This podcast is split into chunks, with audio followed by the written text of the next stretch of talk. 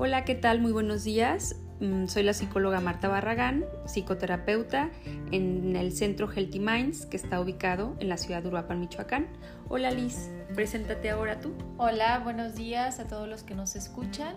Mi nombre es Lizeth Baeza, soy terapeuta familiar y el día de hoy queremos hablarles de un tema muy interesante de cómo ayudar a tu hijo adolescente si está deprimido. Sí, les queremos comentar que debido a la pandemia, como que los casos que hemos eh, ido revisando tienen que ver mucho con la cuestión de depresión y con los intentos de suicidio. Fue por eso que preparamos este tema para ustedes el día de hoy. Vamos a empezar a hablar acerca de algunas señales que te puede dar tu hijo adolescente de que realmente está deprimido. Algunas de las señales pueden ser las siguientes Puedes estar observando tú como papá si está triste o irritable la mayor parte del día o de la semana. Sí, o algunas alteraciones en su ciclo de sueño o al comer, o sea, que no tenga tanto apetito o por el contrario, a lo mejor que, tenga esta sensación de, no saciedad, que no esté durmiendo, que esté durmiendo mucho, o sea, estas alteraciones de, estos ciclos, tanto de dormir o de comer, eh, poca energía, Em, desesperanza hacia el futuro, ¿sí? Puede ser, ah, perdón Liz, puede ser que se sientan como inútiles, como que no están haciendo las cosas bien o como culpables por cosas que no deberían sentirse culpables, ¿no? Sí, como comentábamos, Mar, esto de eh, la situación de la pandemia a nivel académico vino a repercutir o vino a este a lastimar un poco eh, a los adolescentes o mucho, no sé si, mencionarlo. Entonces eh, la mayoría está obteniendo un bajo rendimiento académico porque el sistema educativo no estaba preparado para estas condiciones. Además está siendo muy difícil para los adolescentes tener este, educación en línea.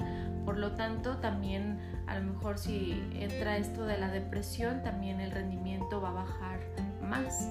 Ok, y aquí también algo que es muy grave ya es cuando los adolescentes empiezan a hablar de que no tienen ganas de vivir, eh, de que mejor quisieran morirse. Es muy importante que se den cuenta que aquí no hay bromas. O sea, si alguien bromea al respecto, ya, ya mejor me suicido. A veces los jóvenes aparentemente juegan con esto, pero esto ya debe ser un motivo de alarma aun que lo hagan jugando. Sí. ¿Y cómo será, eh, Liz, como papás, empezar a actuar?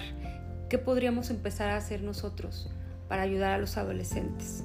Sí, bueno, uno eh, de los aspectos es mostrar empatía, eh, validar sus emociones, es decir, este, la tristeza o el enojo con frases como te, desde explorar cómo se siente o bueno, entiendo que estás molesto o estás triste, no tanto como un regaño o invalidar esa emoción. ¿sí? algo que es muy común cuando, por ejemplo, vamos a hablar ya cuando el joven eh, intentó con algún medicamento o de una u otra forma eh, cometer, bueno, intenta cometer suicidio, es muy importante esto que estamos mencionando, validar lo que siente. En lugar de reprimir la emoción como, ay, no sientas eso, eso está mal o o eso es un pecado. Vamos a, quitar este tipo de frases eh, porque lo único que vamos a hacer es que el adolescente pues se retraiga y ya no nos quiera compartir nada.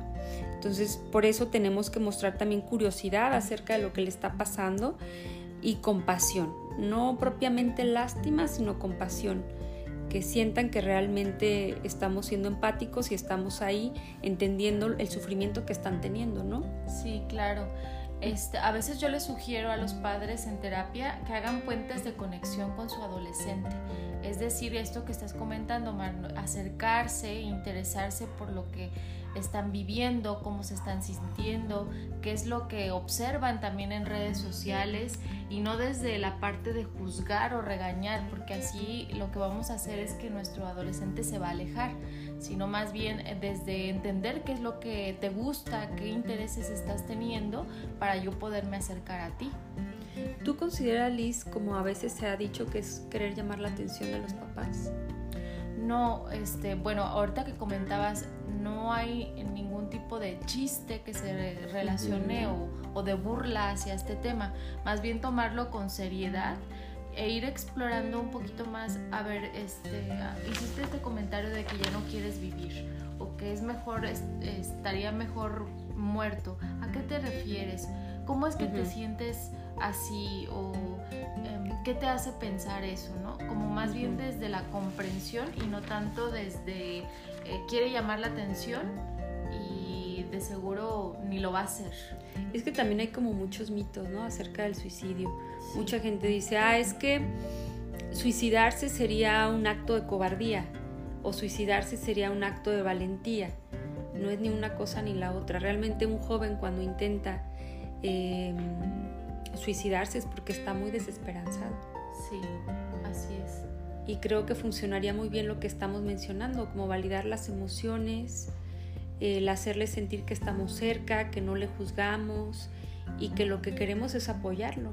Sí, y desde ahí como padres y como madres podemos darles opciones, opciones de tratamiento, de orientación, porque muchos chicos eh, les da la opción de venir a terapia y si lo aceptan, pero habrá otros, otros que no, entonces como brindarles también alternativas de mira, yo te acompaño con el, el terapeuta, si te sientes a gusto, puedes seguir este tratamiento que te plantea o si no buscamos a otra terapeuta o a un médico psiquiatra que serían como los profesionales capacitados para, este atender. tipo de temas. Yo también a veces sugiero, no, no sé cómo lo ves tú Liz, que si el adolescente no quiere venir, pues que venga la familia. Sí. ¿verdad? Sí. Porque muchas veces el trabajo que se hace en la familia puede apoyar de manera muy, muy positiva perdón, al adolescente. Es decir, la familia comienza a resolver cosas que a lo mejor mejoran el clima familiar. Claro, y así este, como esta em, metáfora de como piezas de dominó, como en escalada, la familia va resolviendo ciertas situaciones y el adolescente a sí mismo también este, le servimos como modelaje ¿no? de, esa sanación. Exactamente. Entonces ya saben que no es simplemente mandar al chico a terapia, sino que también pueden los papás iniciar con psicoterapia o la, o la, misma familia. Algo que es importante que hagamos pues es acentuar lo positivo del joven. Recordemos que en este momento pues él se siente totalmente devastado y empezar como a criticarlo no funciona es muy importante esto, ¿no? Estoy orgulloso de ti, mira, recuerda todo lo que has hecho, si tuvo algunos logros o sus cualidades, eres muy amigable, eres solidario, ¿no? Recordar como, mm, repito, sus aspectos más positivos. Claro. Porque en ese momento, pues, realmente él no lo alcanza a ver. Sí, sí, sí, no observa ninguna cosas positivas acerca de él o de ella. Ok, algo que también eh, podemos hacer, que es muy importante y entraría en esto de cuidarse a uno mismo, ¿no? Que también papá y mamá pues acudan a psicoterapia. Estos son procesos que desgastan mucho a los padres, los frustran demasiado y se vuelcan solo en el adolescente, pero la verdad es que también como adulto tú tienes que comenzar a cuidarte. Claro, son los aspectos de autocuidado en algunas áreas, por ejemplo en la medicina hablan del cuidador primario y la necesidad también de cuidarse porque hay un gran agotamiento físico y emocional. Entonces este, es como muy acertado el que también la familia o papá o mamá acudan a terapia y pues aquí les estaremos este, esperando y brindándoles también nuestros servicios, Mar, para que claro. nos acompañen a terapia. ¿Nos recuerdas el teléfono de Aquiles? Sí, este 452 127 0515. Sí, este es nuestro teléfono. También nos pueden encontrar en Instagram, ahí pueden mandarnos un, mensaje. Estamos en Instagram porque hay una gran cantidad de jóvenes. Entonces, si alguien de, quien nos escucha en algún momento siente alguno de los síntomas que dijimos, pues no duden en, contactarnos. Y fíjense que ya para ir terminando les quiero dejar una metáfora muy bonita de una tribu africana. Esta metáfora habla de que cuando una mujer está embarazada en esta tribu, se la llevan al bosque y le cantan una canción muy especial para ese bebé. Cuando el bebé nace, la tribu se reúne y le canta su canción. Cuando el niño va logrando cosas, se reúnen y le cantan su canción. Eh, cuando mm, termina la escuela o cuando se casa, que son momentos muy importantes, le cantan su canción. Pero ocurre algo muy curioso. Cuando el niño o el adolescente comete algo que puede ser duro en contra de sí mismo, en contra de la tribu, ¿qué crees que hace Liz? En lugar de castigarlo. Le cantan su canción. Le cantan su canción. Entonces, cantarte la canción es recordarte quién eres y de qué estás hecho.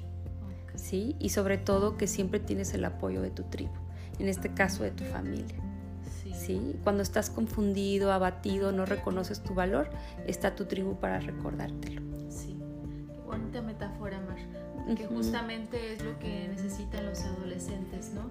Porque recordemos que ya hemos tenido algunos otros podcasts referente al tema de la adolescencia, implica muchos cambios emocionales. Sí También este, esto de la depresión o los intentos de suicidio o pensamientos suicidas, pues vienen a hacer más difícil el proceso de la adolescencia. Así es, pero creo que el apoyo de la familia va a ser, va a ser muy crucial para la mejora del adolescente. Bueno, pues nos despedimos el día de hoy. Eh, vayan ahí a nuestras redes sociales. Si les gusta este podcast, pues apóyennos en darle difusión. Hasta pronto, que tengan una linda semana. Gracias. bye.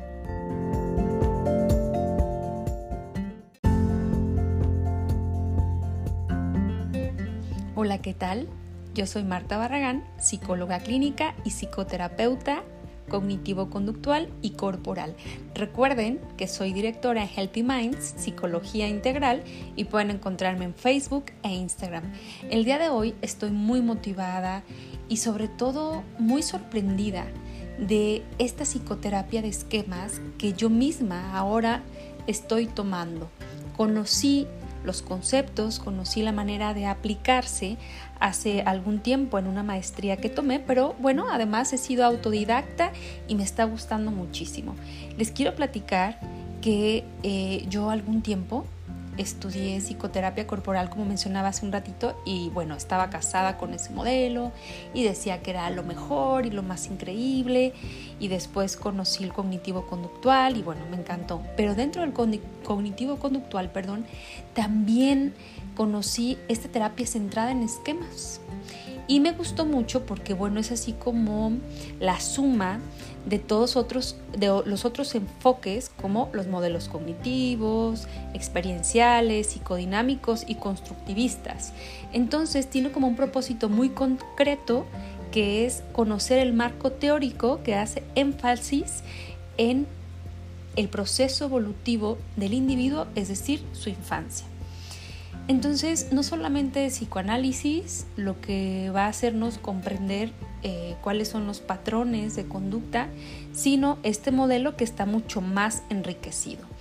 Y entonces, estos esquemas disfuncionales, es decir, en la infancia, hay bastantes cuestiones que se van desarrollando y sobre todo son el resultado de las necesidades insatisfechas, ¿sí? Es decir, aquellas... Eh, relaciones que debieron ser seguras, por ejemplo, con, las figuras vinculares como los padres, no se dieron en tiempo y forma, la autonomía que tenían que brindarnos, que era este desarrollo, la iniciativa para explorar como el ambiente sin que tuviéramos miedo, la libertad expresiva, el juego, el autocontrol y bueno, pues en todo esto, si no se dio como dije en tiempo y forma, habrá una gran cantidad de carencias, ¿ok? Y bueno, el día de hoy les voy a platicar de la primera trampa, como les digo, hay 11, pero el día de hoy, pues para ser como un poco más prácticos, les voy a platicar eh, de la de abandono. Y entonces, bueno, al menos a mí es una palabra que creo que tiene bastante como carga emocional y en lo personal es una palabra para mí fuerte y para muchos de mis pacientes. Y fíjate que me gustaría empezar a preguntarles, ¿te atraen las relaciones con personas que son frías? ¿Sientes que ni siquiera las personas más próximas preocupan por ti o te entienden lo suficiente? ¿Sientes que existe en tu interior como algún tipo de imperfección que impide que seas querido y aceptado por alguien que te conozca de verdad? ¿Antepones tus necesidades para satisfacer la de los otros? Tienes miedo de que te pueda ocurrir algo malo hasta el punto de que un ligero dolor de garganta te despierte el temor de una enfermedad mucho más grave. Te sorprende que a pesar del reconocimiento general todavía te sientas un poco infeliz, insatisfecho y como poco valorado. Bueno, quiero que comiences ahorita a darte cuenta si esto que te estoy diciendo sientes que tiene que ver contigo y con tu historia. Les quiero platicar además de cuál es el origen de todo esto. Bueno, los sentimientos de abandono, como decía hace unos momentos, es la creencia de creer que vamos a perder a las personas que queremos y que nos vamos a quedar solos para siempre, ya sea porque sentimos que ellos se van a morir, pues además nos van a rechazar o nos van a dejar. Además, pensamos que nunca vamos a recuperar a las personas que hemos perdido y que el destino pues es siempre vivir solos. Recuerden que esto se da como a manera de ideas eh, bastante irracionales que son automáticas, rígidas, son fantasiosas muchas veces. También síguete preguntando si piensas que es muy difícil que las personas permanezcan contigo y que te echen de menos cuando te ausentas. La mayoría de las personas no se alteran con estas separaciones, pero cuando tenemos este esquema de abandono, pues reaccionamos de una manera muy intensa. No obstante, pues con esta trampa eh, vital de abandono, cuando la tenemos, repito, no, no tenemos seguridad y siempre estamos muy aferrados a las personas. Además, en las relaciones sentimentales sientes que dependes de la otra persona y tienes miedo a perderla. No es evidente en los grupos o en las relaciones fortuitas. Ahora, quiero que te des cuenta de algo. El abandono es una trampa preverbal. ¿Qué quiere decir esto? Que comenzó, puede ser, en el primer añito de vida o antes de que obviamente desarrollaras tu lenguaje. Puede ser antes de los siete años. Si es después de los siete años, pues no sería ya tan grave. La persona que sufre de abandono suele ser demasiado sensible y con frecuencia interpreta esos intentos de abandono en comentarios inocentes. Por ejemplo, si la pareja dice, ay, estoy muy aburrida, o tu amiga dice, eh, ya me voy, que tengo mucha prisa, entonces la persona en ese momento comienza eh, con alguna emoción eh, muy intensa respondiendo ante estas posibles amenazas de abandono. Además, quiero decirles que existen dos tipos de abandono. ¿sí? Les platico del primer tipo de abandono. Em, este primer tipo de abandono puede suscitarse, ¿sí? Como cuando alguien siente que necesita demasiado a sus padres. Es decir, siente que necesita una guía, que necesita un soporte, que necesita permiso de las personas a las que ama. Y el segundo tipo es de dependencia. Es muy similar, es esta dependencia extrema porque las personas que están cerca pues le puedan como eh, estar guiando de todo lo que necesita conocer o elegir.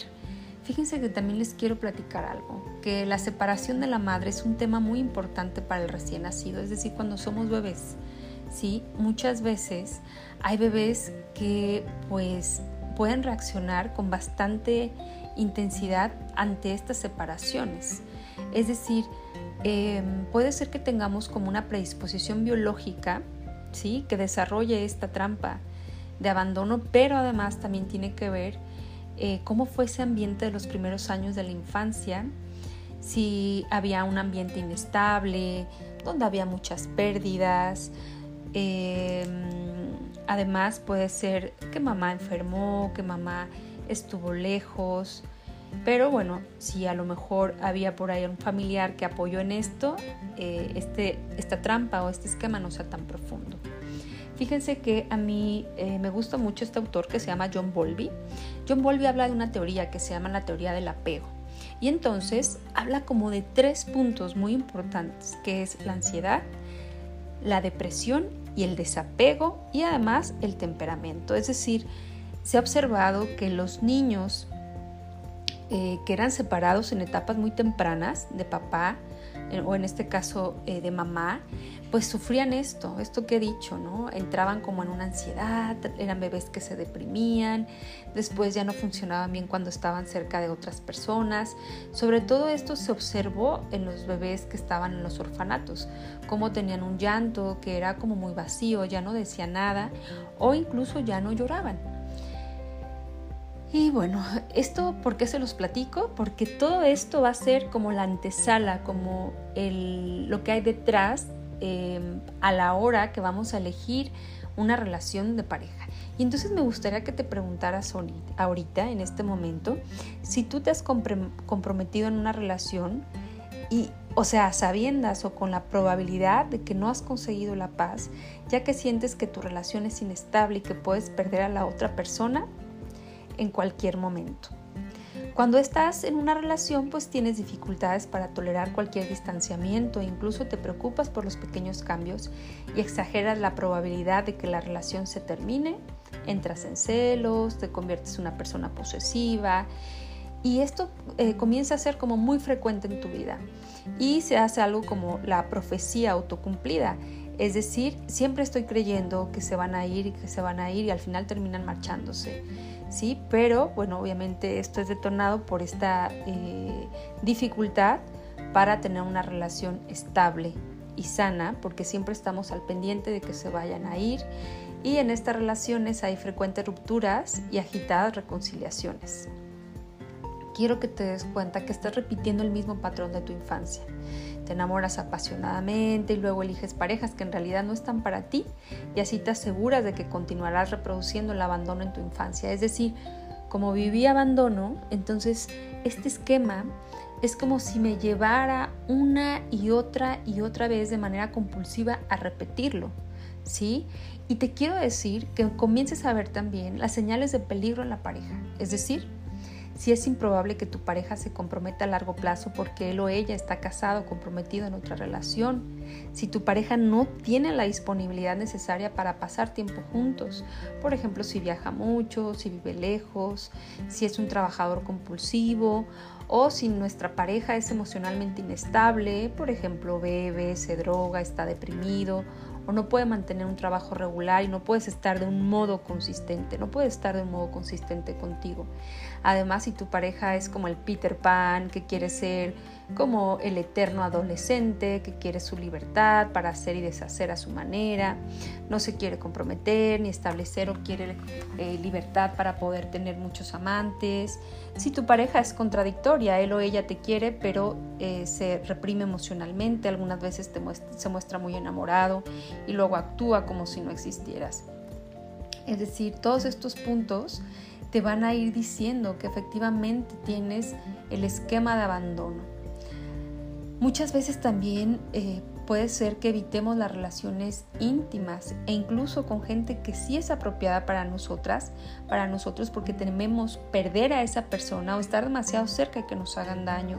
Además, podemos tener demasiadas preocupaciones sobre la posibilidad de que esta pareja muera, ¿sí? O de que la perdamos y sobre lo que haríamos si esto ocurriera. Reaccionaríamos excesivamente ante las cosas pequeñas que tu pareja dice o hace y las puedes estar interpretando como signos de que él o ella pues no te quiere, no van a dejarte. Como mencionaba también es posible que esta persona en este caso, eh, puede ser nuestra pareja o nosotros mismos, seamos excesivamente celosos o posesivos.